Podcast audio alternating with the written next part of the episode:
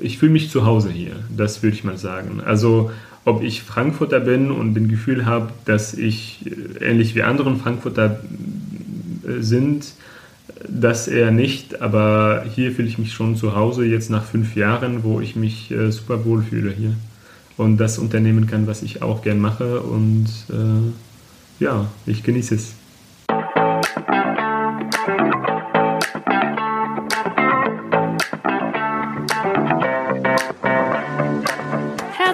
Willkommen bei Global Village 069, dem Podcast, der die internationale Vielfalt von Frankfurt am Main zelebriert. Hier spreche ich mit Frankfurterinnen und Frankfurtern, die ihre Wurzeln in einem anderen Land haben und die aus der kleinen Metropole am Main einen der großartigsten Melting Pots überhaupt machen. Ich bin Marie Wendling, eingefleischte Globetrotterin und Wahlfrankfurterin. Schön, dass ihr hier seid. Gude und Marhaba. Herzlich willkommen zu dieser Folge von Global Village 069, die Welt zu Hause in Frankfurt. Mit dieser Folge leite ich eine Trilogie von Interviews mit Freundinnen von der Arbeit ein. Hauptberuflich bin ich Nachhaltigkeitsbeauftragte für ein internationales Lebensmittelunternehmen. Und einer der größten Vorteile meines Jobs ist es, dass ich dabei Menschen aus aller Welt kennenlerne. Einige von ihnen kenne ich mittlerweile nicht nur beruflich, sondern auch privat, bin privat mit ihnen befreundet. Und drei von ihnen waren zum Start von Global Village 069 tatsächlich Wunschkandidatinnen von mir für die ersten Folgen dieses Podcasts. Und ich bin wahnsinnig dankbar, dass Sie alle Ja gesagt haben, dass Sie mir Ihre Zeit und Ihr Vertrauen geschenkt haben und über die nächsten drei Folgen Ihre Geschichten teilen, wie und warum Sie nach Frankfurt gekommen sind, welche Unterschiede und Gemeinsamkeiten im Vergleich zu Ihrem Herkunftsland Sie sehen und natürlich, wie wir alle Ihre Kultur hier am Main wiederfinden können. Für den Anfang der Trilogie spreche ich mit Karim Batluni. Karim und ich haben dieses Gespräch im letzten September aufgenommen. Karim ist 2017 aus dem Libanon nach Frankfurt gekommen und zwar über eine interne internationale Stellenausschreibung unseres Arbeitgebers. Auf den ersten Blick wirkt es also wie kompletter Zufall, dass er in Deutschland und speziell in Frankfurt gelandet ist. Beim weiteren Erzählen ist dann aber klar geworden, dass es sich, wenn nicht um Schicksal, dann zumindest um einen sehr glücklichen und sehr passenden Zufall gehandelt hat, dass er nach Frankfurt gekommen ist. Warum das so ist, erfahrt ihr später im Gespräch. Karim verrät außerdem seine Tipps, um in Frankfurt neue Bekanntschaften zu schließen, um schnell Fremdsprachen zu lernen. Hier ist er nämlich totaler Experte und warum es gar nicht so leicht ist, hier gutes libanesisches Essen zu bekommen. Dafür stellt man sich nämlich tatsächlich am besten selbst in die Küche. Aber keine Sorge, ich verlinke euch hier ein Rezept auf der Website globalvillage069.de und natürlich in den Show Notes. Und außerdem sprechen wir darüber, warum ausgerechnet die Deutsche Bahn eines der gängigsten Deutschland-Klischees widerlegt. Wie üblich findet ihr auf globalvillage069.de eine Zusammenfassung dieser Folge auf Deutsch und Englisch und weil wir in dieser Folge im Libanon unterwegs sind, auf Arabisch und Französisch. Wenn ihr jemanden kennt, für den diese Folge interessant ist, der dem Interview auf Deutsch aber noch nicht so gut folgen kann, dann leitet den Link also gerne weiter. Das Arabische kann ich übrigens nicht selbst gegenlesen. Falls da also Fehler in der Übersetzung sind, schickt mir gerne den korrigierten Text und dann tausche ich das auf der Webseite aus. Kontaktieren könnt ihr mich unter kontakt at globalvillage069.de oder über Instagram, da findet ihr mich unter globalvillage069, alles ein Wort. Wenn euch diese Folge gefällt, dann bewertet sie sehr gerne, teilt sie mit anderen und abonniert am besten gleich den ganzen Podcast. Und wenn ihr ein Foto machen möchtet, wo ihr diese Folge hört und wenn ihr sogar selbst Tipps habt, um die libanesische Kultur in Frankfurt zu entdecken, dann teilt das gerne auf Instagram und markiert mich dort. Ich würde mich wirklich wahnsinnig freuen. Okay, fast genug gebabbelt. Bevor wir ins Gespräch mit Karim gehen, kommt jetzt aber erstmal der Ländersteckbrief. Libanesische Republik. Einwohnerzahl 6,8 Millionen. Landessprache. Amtssprache ist Arabisch. Die große Mehrheit der Libanesen spricht als Muttersprache libanesisches Arabisch. In den Medien wird oft das Hocharabische verwendet. Daneben ist Französisch als Verkehrs- und Elitesprache und in letzter Zeit als Drittsprache auch Englisch verbreitet. Minderheiten sprechen außerdem Armenisch, Kurdisch und Aramäisch. Hauptstadt. Ist Beirut. Die genaue Einwohnerzahl ist nicht bekannt, da die letzte Volkszählung 1932 durchgeführt wurde. Aktuelle Schätzungen gehen aber von 2,3 Millionen EinwohnerInnen aus. Damit ist Beirut die einzige Millionenstadt im Libanon. Weitere wichtige Städte sind Tripoli, Sidon, Tairis und Saleh. Gut zu wissen. Der Libanon ist ein kleines, aber dafür ein sehr vielfältiges Land, wenn es um Kulturen geht, um Sprachen und vor allem um Religionszugehörigkeiten. Es gibt insgesamt 18 anerkannte Religionsgemeinschaften. Und eine Konsequenz daraus ist, dass der Libanon zu den Ländern mit den meisten Feiertagen weltweit gehört. Entfernung von Frankfurt. Luftlinie sind es 2830 Kilometer bis nach Beirut. Unterwegs in Frankfurt. Sind laut Statistik 119 Menschen mit libanesischer Staatsangehörigkeit. Und jetzt viel Spaß beim Gespräch. Wir sind bei Global Village 069 heute mit Karim. Herzlich willkommen. Bist du am Aufnehmen? Ich schon? bin am Aufnehmen. Echt? Ja. Die ganze Zeit waren wir am Aufnehmen? Ja. Okay. Okay. Krass. Wusste ich gar nicht. Ja, ja, das sind so die kleinen Tricks, um Ja. Äh, ja, ja, richtig. Die Leute reinzubringen. um die Leute reinzubringen, genau. Coole Tricks, Marie. Ja, ich, äh, ich versuch's, ich versuch's. Ja, sehr schön, dass du da bist. Ja. Ähm, ja, ähm, Freut mich sehr. Dankeschön. Ähm, ja, ich dachte, wir fangen ein bisschen an zu erzählen über äh, deinen Start in Frankfurt. Du bist ja 2017 nach Frankfurt gekommen. Genau, ja. Fünf Jahre her. Fünf Jahre her, krass, ja. Die Könnt, Zeit ist geflogen. kommt es dir, kommt es dir ähm, nicht so lang vor? Äh, also beides. Also manchmal kommt es mir so lange vor, als ob ich jetzt vieles hier so kenne und ne, ich fühle mich wohl hier und alles. Das, das, das gibt mir jetzt schon das Gefühl, dass das schon lange her ist. Und gleichzeitig bekomme ich oft noch das Gefühl, dass das krass, wie, ist, der, wie ist die Zeit weggegangen? Direkt Ja. so schnell. Ja. Kannst du ein bisschen erzählen, ähm, wie das war, warum, warum Frankfurt? War das, äh, war das eine bewusste Wahl? Gar nicht meine Entscheidung. Also das, das war gar keine bewusste Wahl in dem Sinne. Also da bin ich mit Danone dann hierhin gekommen, also mit meiner Arbeit. Äh, Ich habe damals bei Danone dann in dem Libanon gearbeitet, in den Nahe Osten, in, in verschiedenen Ländern. Und äh, dann wollte ich auch irgendwas Neues, Abenteuerliches auch erleben. Und da ist plötzlich einmal die Stelle in Dach gekommen. Damals wusste ich auch gar nicht, was Dach bedeutet Ja, ja, klar. äh, dass das Deutschland, Österreich und die Schweiz ist. Ähm, und das war damals auch noch, unser Büro war in Bad Homburg und da wusste ich auch gar nicht, wo Bad Homburg ist. Wusste ich nur von meinem Chef, dass das irgendein Dorf denn oder sowas oder ein Städtchen ist, hier äh, irgendwo in Deutschland, aber geh mal dahin, das ist eine tolle äh, so Karriere, äh, einen tollen Karrierenschritt äh, und deshalb habe ich es genommen. Also gar nicht so Entscheidung, um zu, um zu sagen, wohin will ich. Äh, ich habe einfach das genommen, was zuerst zu mir gekommen ist. Frankfurt ist zu dir gekommen. Schön. Ja, Ja, sehr ja, schön. genau. Und dann ähm, bist du aber nicht direkt in Frankfurt gelandet, sondern erstmal ein bisschen außerhalb, richtig? Die ersten zwei Monate tatsächlich äh, habe ich dann in Friedrichsdorf, ich wollte Friedrichshain sagen, nee, Friedrichsdorf gewohnt. Äh, das ist dann noch ein Stückchen weit nördlich von, von Bad Homburg und da, das ist dann so was 45 mit der Bahn von Frankfurt ungefähr. Und weißt du noch, was was dein erster Eindruck war? Äh, ich glaube, ich war viel zu überfordert von alles, was rum von mir passiert ist, dass ich gar nicht dann auch äh, noch Gedanken über solchen Sachen gemacht habe. Ja. Ja, von daher, äh, ähm, ich, äh, also jetzt im, im, im Rückblick denke ich nicht so viel dran oder auch, dass ich damals nicht so viel dran gedacht habe. Ist wahrscheinlich auch gar nicht schlecht, oder? Wenn man ankommt und dann erstmal busy ist. Ja. Ähm, klar, und damals war natürlich die Sprachbarriere auch noch eine ganz andere. Ne? Auf jeden Fall, auf Ja. jeden Fall.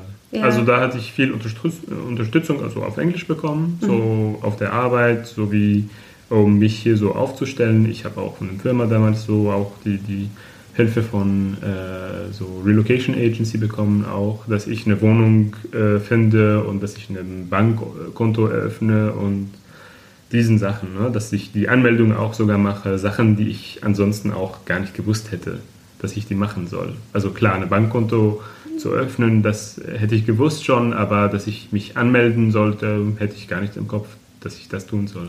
Und wenn du irgendwie denkst, ja, erster Eindruck, Frankfurt, Kulturschock, äh, keine Ahnung, war da, war da irgendwas, was dir so in, in Erinnerung geblieben ist? Jetzt erinnerst du mich, mein allererster Eindruck war, äh, weil das war der 7. Mai 2017. Ich erinnere mich noch an den Tag.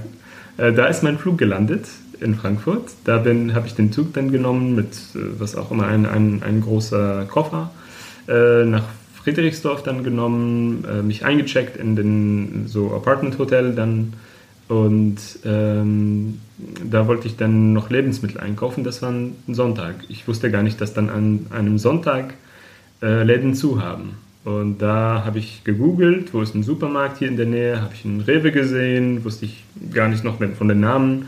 Bin ich dahin zu Fuß gegangen, schnell so 15 Minuten äh, und bemerkt, ne, Laden hat zu.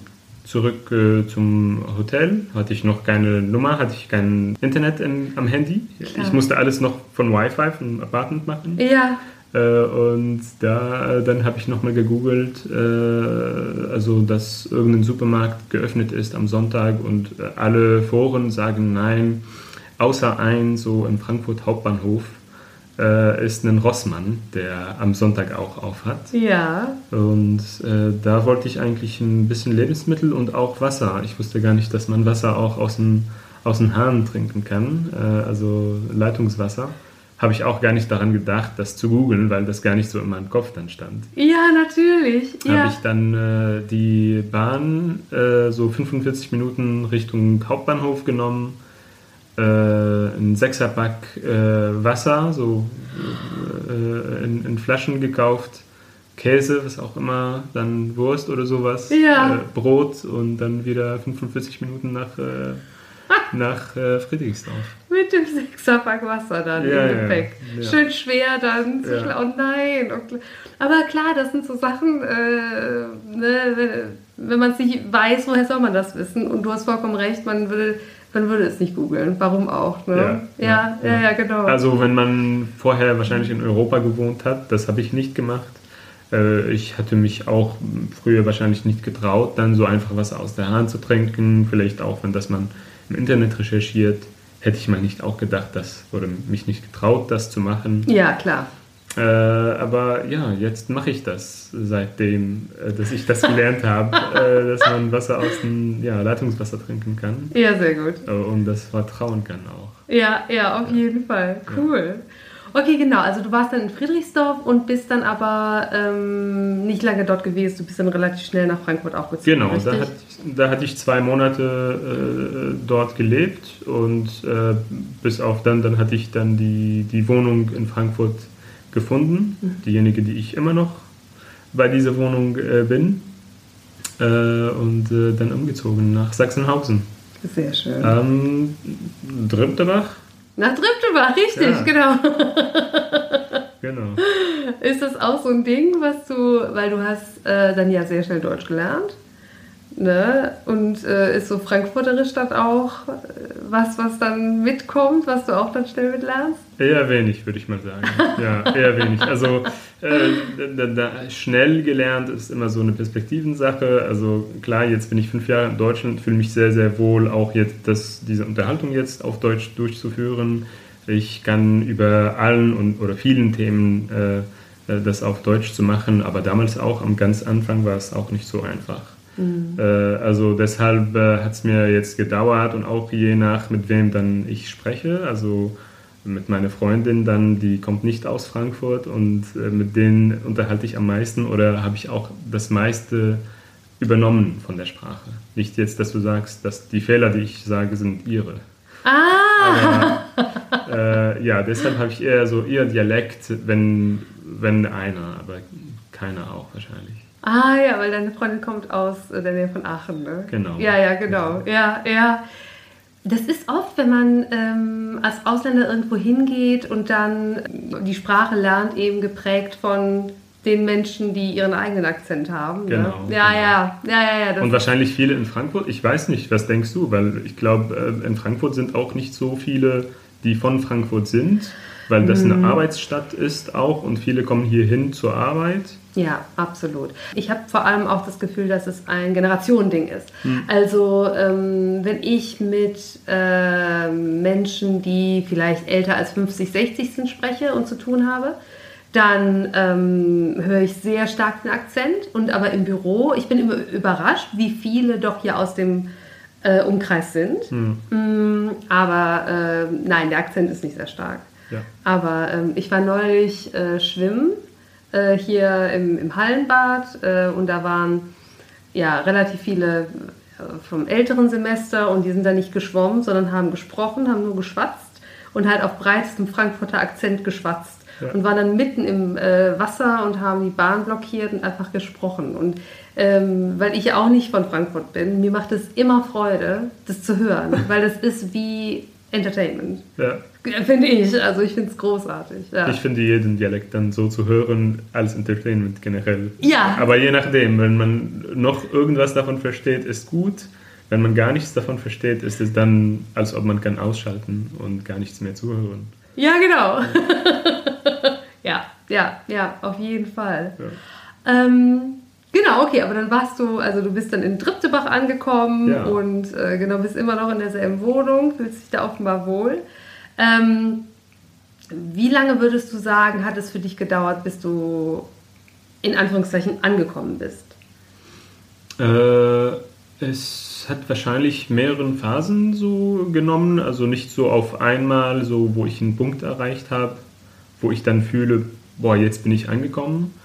Ähm, es hat aber schon ein paar Monate gedauert, ähm, bis zu einem Jahr auch, hätte ich mal gesagt. Ja. Also ich glaube, vielleicht als, als mein Lebensstil angefangen hat, so den, nicht unbedingt so den Frankfurter Lebensstil äh, zu bekommen, sondern eher so ein, meinen, meinen Lebensstil in Frankfurt sich zu entwickeln gekommen ist. Ja. Ich weiß nicht, dann habe ich ein Fahrrad geholt, habe ich angefangen, so die Stadt mit dem Fahrrad zu entdecken. Das sind so die Momente, wo man merkt, jetzt fange ich an, so die Stadt besser kennenzulernen. Ich bin nicht nur mit der S-Bahn unterwegs, ich bin mehr dann zu Fuß unterwegs gegangen.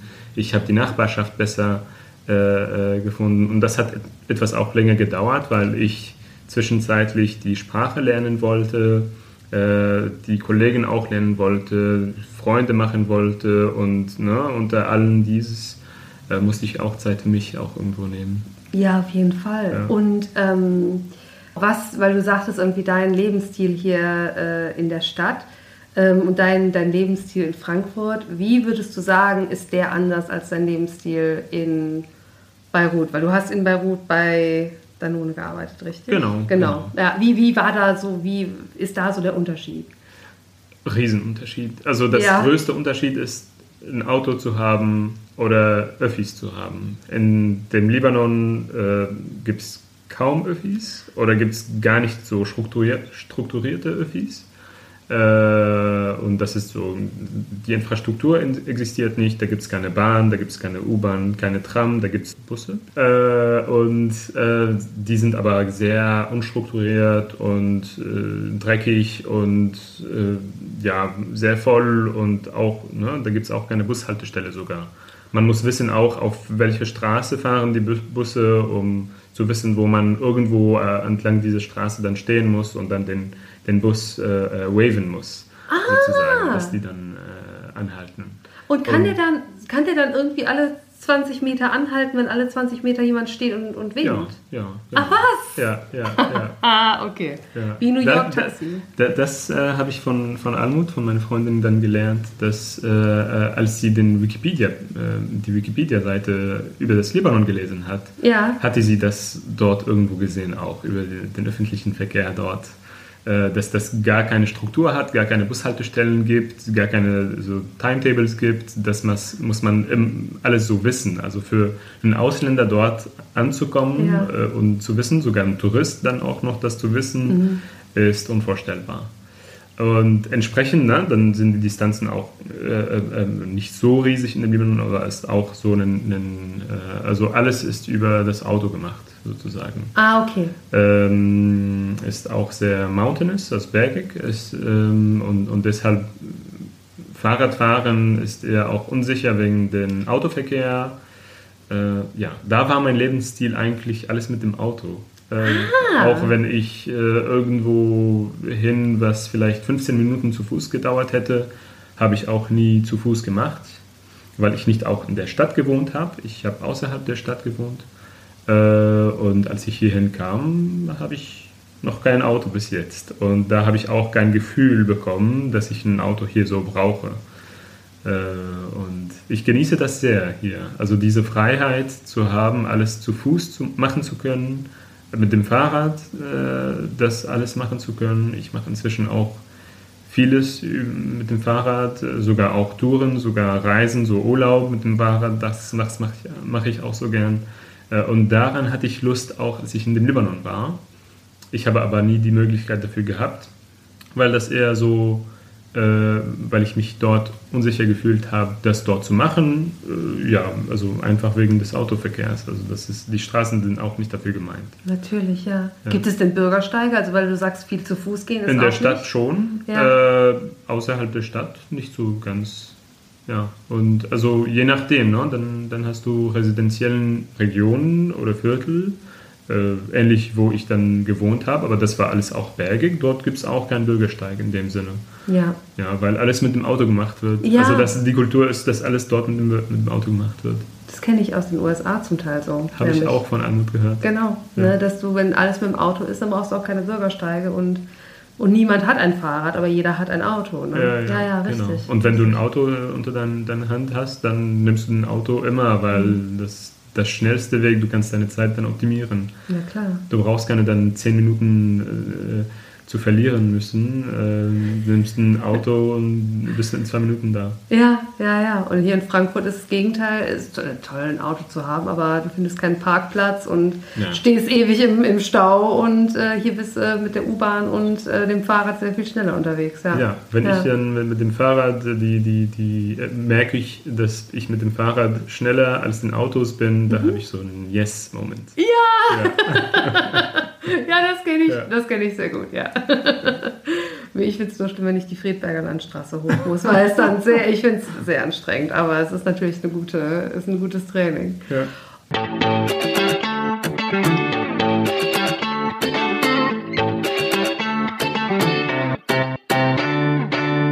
Genau, du hast gesagt, Leute kennenlernen ähm, ist natürlich super schwierig und super wichtig auch. War das für dich wichtig, ähm, mit der libanesischen Community in Frankfurt in Kontakt zu kommen? Ähm, eher nicht, nein, würde ich sagen. Äh, vor allem am ganz Anfang dachte ich, ich will hier ankommen in Frankfurt, ich will mich wohl hier in Frankfurt äh, wohlfühlen. Äh, und da hatte ich auch viele andere Beispiele von anderen Leuten, die ich kannte, Libanesen, die ich kannte, die ähm, ausgewandert sind, äh, die sich immer so äh, so libanesischen Freunde rum von sich hatten. Und da hatte ich das Gefühl, dass sie sich gar nicht integriert sind äh, oder auch das vielleicht nicht wollten. Von daher, für den ist es ein Erfolg, aber für mich wäre das so ein Picture of Failure, nicht Success in dem Sinne.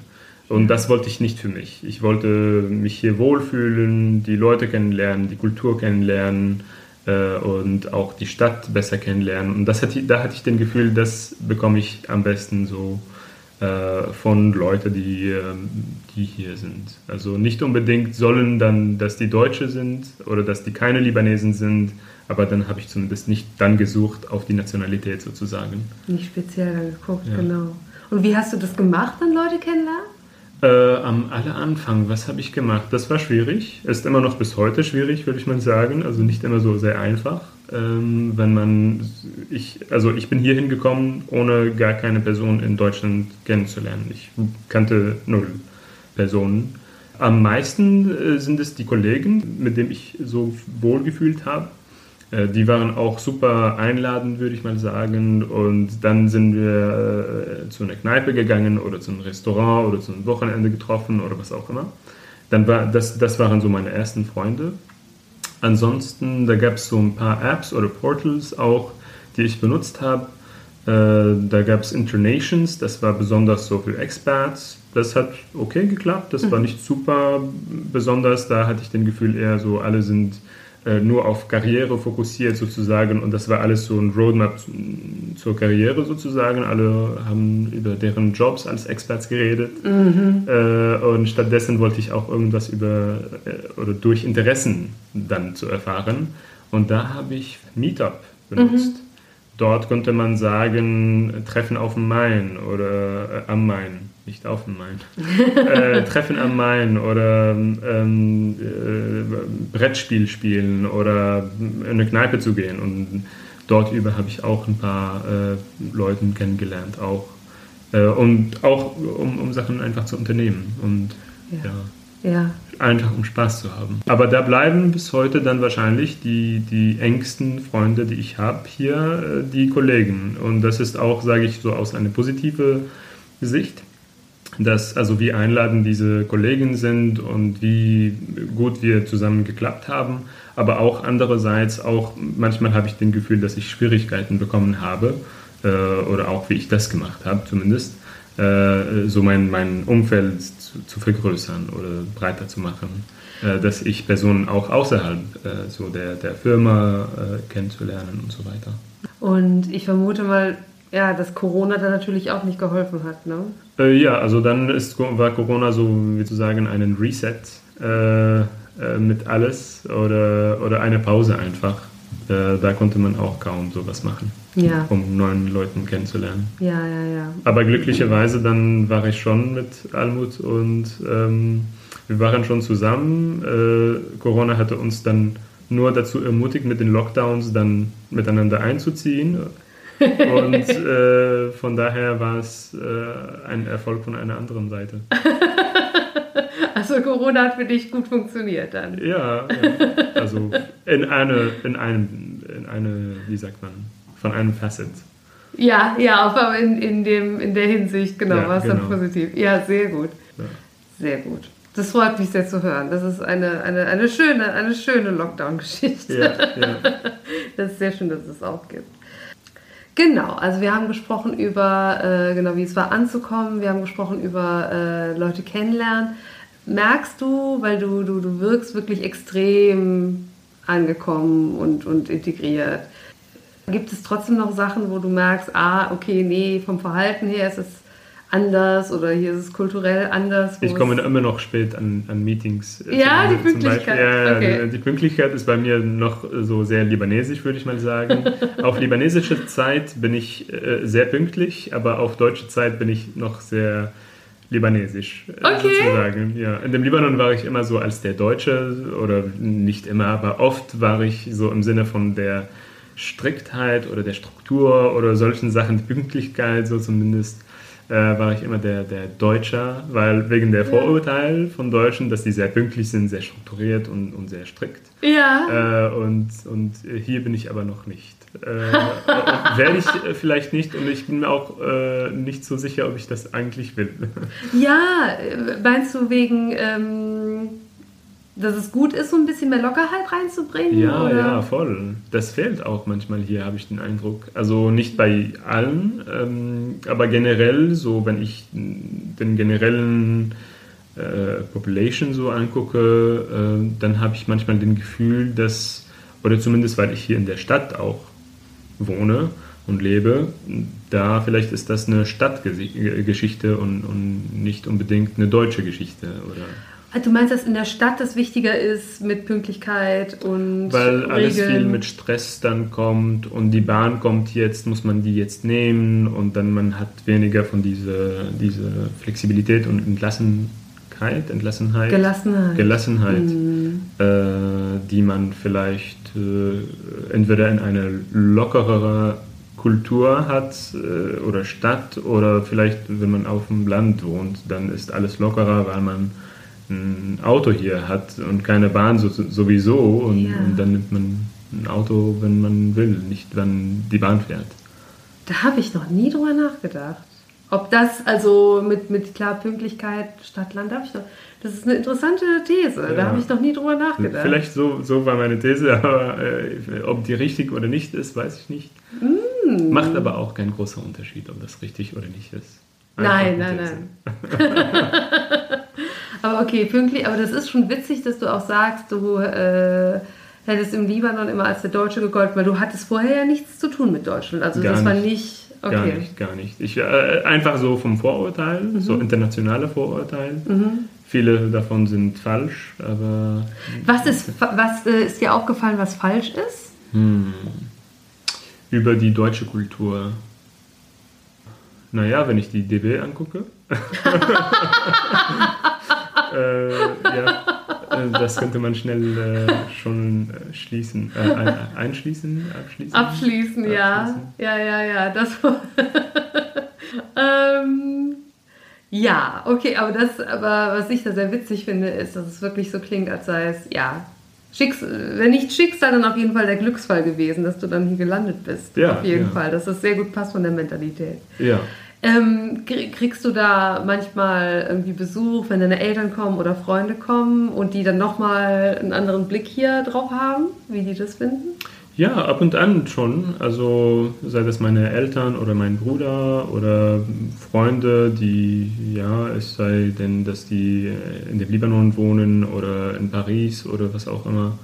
Äh, und die, also der erste Eindruck von die allen ist, boah, wie kannst du die Sprache jetzt? Also du, äh, du, also weil wir sind alle zusammen groß gewachsen und dann die denken, der ist so vor fünf Jahren, das ist nicht so lange her, dass der hier hingezogen ist. Wir können inzwischen die Sprache nicht, aber er kann das. Wieso schafft man das äh, in, in so eine schnelle Zeit? Jetzt äh, nehme ich den Gefühl, als ob ich rede über mich selbst oder als äh, so ein Sprachengott, aber äh, ja, das haben die immer so erst bemerkt, aber das sagt auch etwas zu, zu denken, boah, das ist ein anderes Land, eine andere Sprache, auch eine, die ich nicht kann. Und äh, das ist immer so der Eindruck, das bringt äh, einige Schwierigkeiten im Leben, wenn man hier ist, sei das als Tourist oder als äh, Einwanderer. Auf jeden Fall. Ähm, aber nein, wegen Sprachen, also du kannst da wirklich, also es ist wirklich super beeindruckend. Ähm, hast Danke. du da, ja, sehr gern, sehr, sehr gern.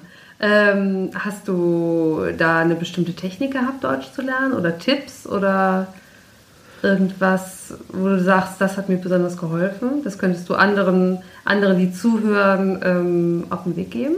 Ähm, Muttersprachler befreunden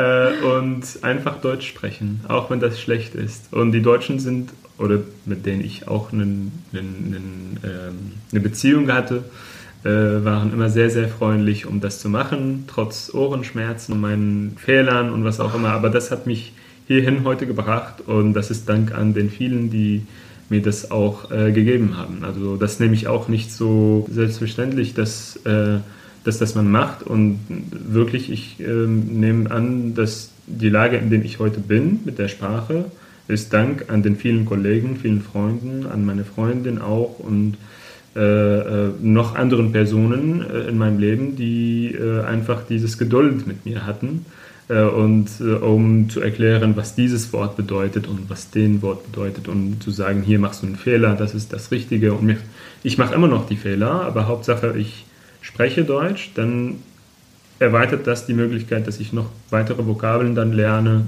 oder dass ich lerne, was ich als Fehler mache und mit dem Wiederholen kommt man voran. Auf jeden Fall, aber ich glaube, das ist auch umgekehrt, du fragst auch nach und du, du willst auch äh, ähm, sagen, wenn äh, etwas korrigiert werden muss ne? und, und ähm, du fragst, was die Sachen bedeuten und das macht auch nicht jeder. Also ich weiß, dass ich das versuche, wenn ich eine andere Sprache lerne, aber ich komme oft an den Punkt, wo ich denke, ach nee, jetzt möchte ich es mal nicht äh, erklärt bekommen und nicht korrigiert werden, jetzt bin ich müde.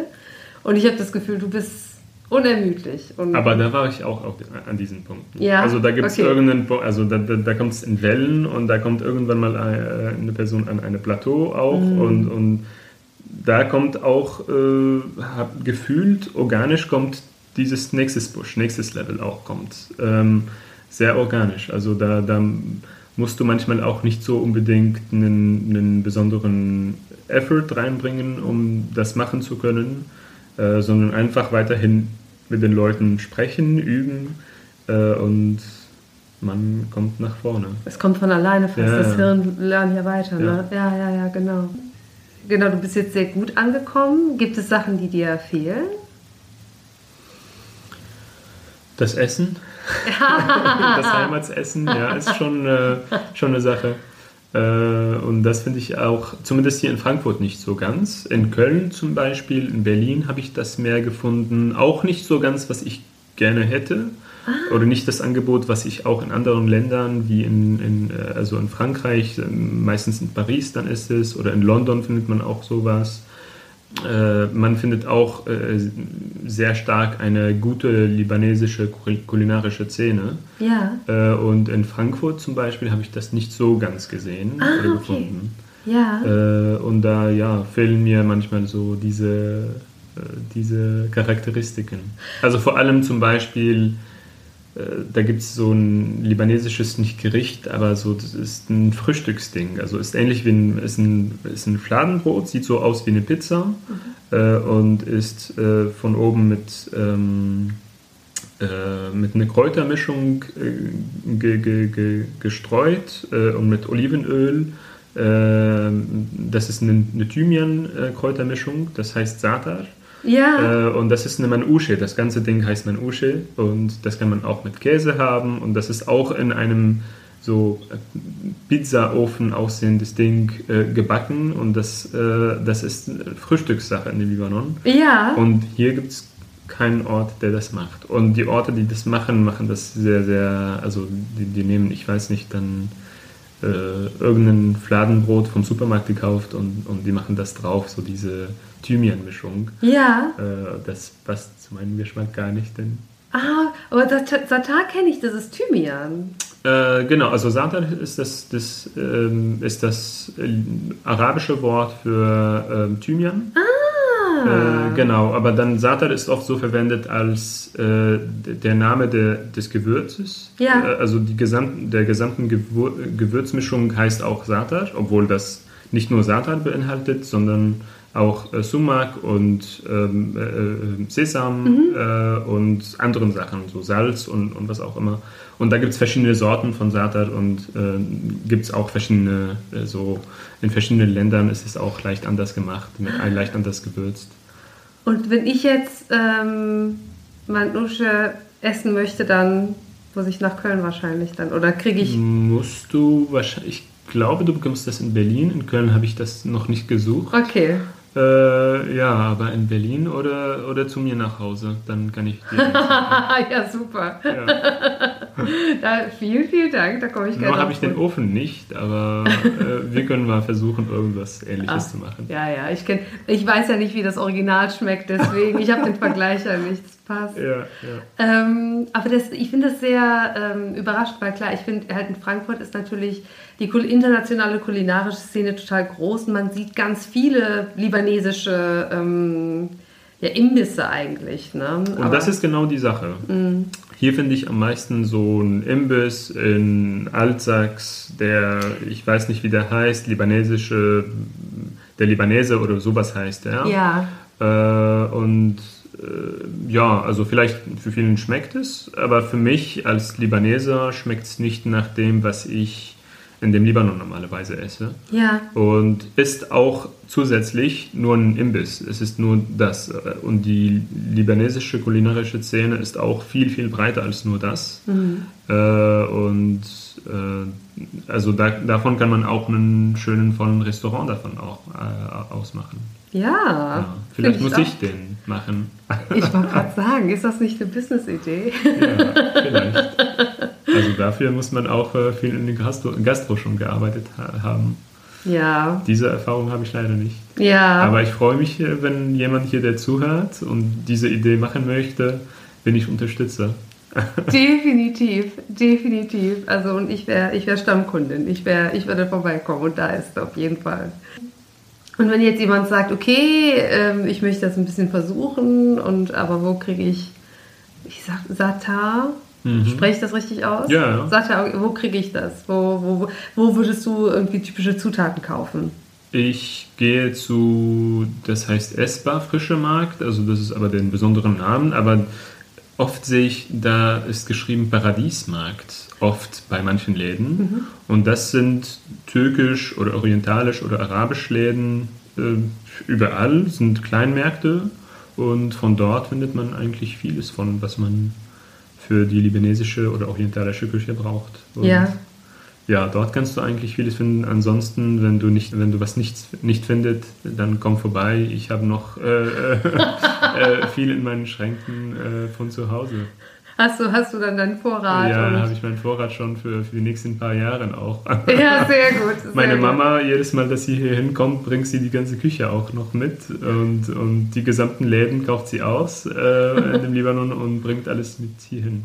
Sehr gut, sehr ja. gut. So gehört sich das auch. Ja. Also ja, ja, das muss auch, wenn, wenn die Eltern dann kommen, dann äh, richtig, muss der Kocher was. Ja, also bei mir ist es leicht extrem, weil sie denkt wahrscheinlich, dass ich hier gar nichts äh, zu essen bekomme oder sowas, aber äh, ist auch bestimmt nicht wahr und auch äh, manchmal äh, sind meine Vorräte etwas zu viel für mich allein. Von daher, ja, wenn du was brauchst. ich melde mich. Ich melde mich.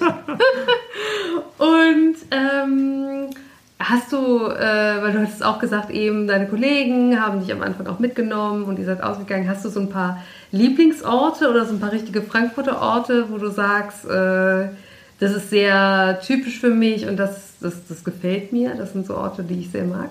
Äh, also da gibt es ein paar Orte, den, ja, zu den, also einfach am Main chillen ist immer ein gutes Ort. Äh, mir fehlt immer das Wasser, habe ich den Eindruck, vor allem weil in dem Libanon, da gibt es eine große Küste und entlang des Meers äh, und ich habe immer so bemerkt, seitdem, dass ich in Deutschland bin, dass das Wasser fehlt mir und deshalb sitze ich auch gern entlang des Mains. Mhm. Ähm, und wenn du ähm, sagst, Libanon hat Wasser und hat auch Berge, ja. ist das, kann, das hier, kann das hier mithalten dann irgendwie der Lorberg, der Feldberg? Äh, ja. Äh, hier, ja, also als ich hier hinkam, dann, äh, als ich hier hinkam, die ersten drei Monate hat irgendwas mich gestört, aber ich wusste nicht, was das ist.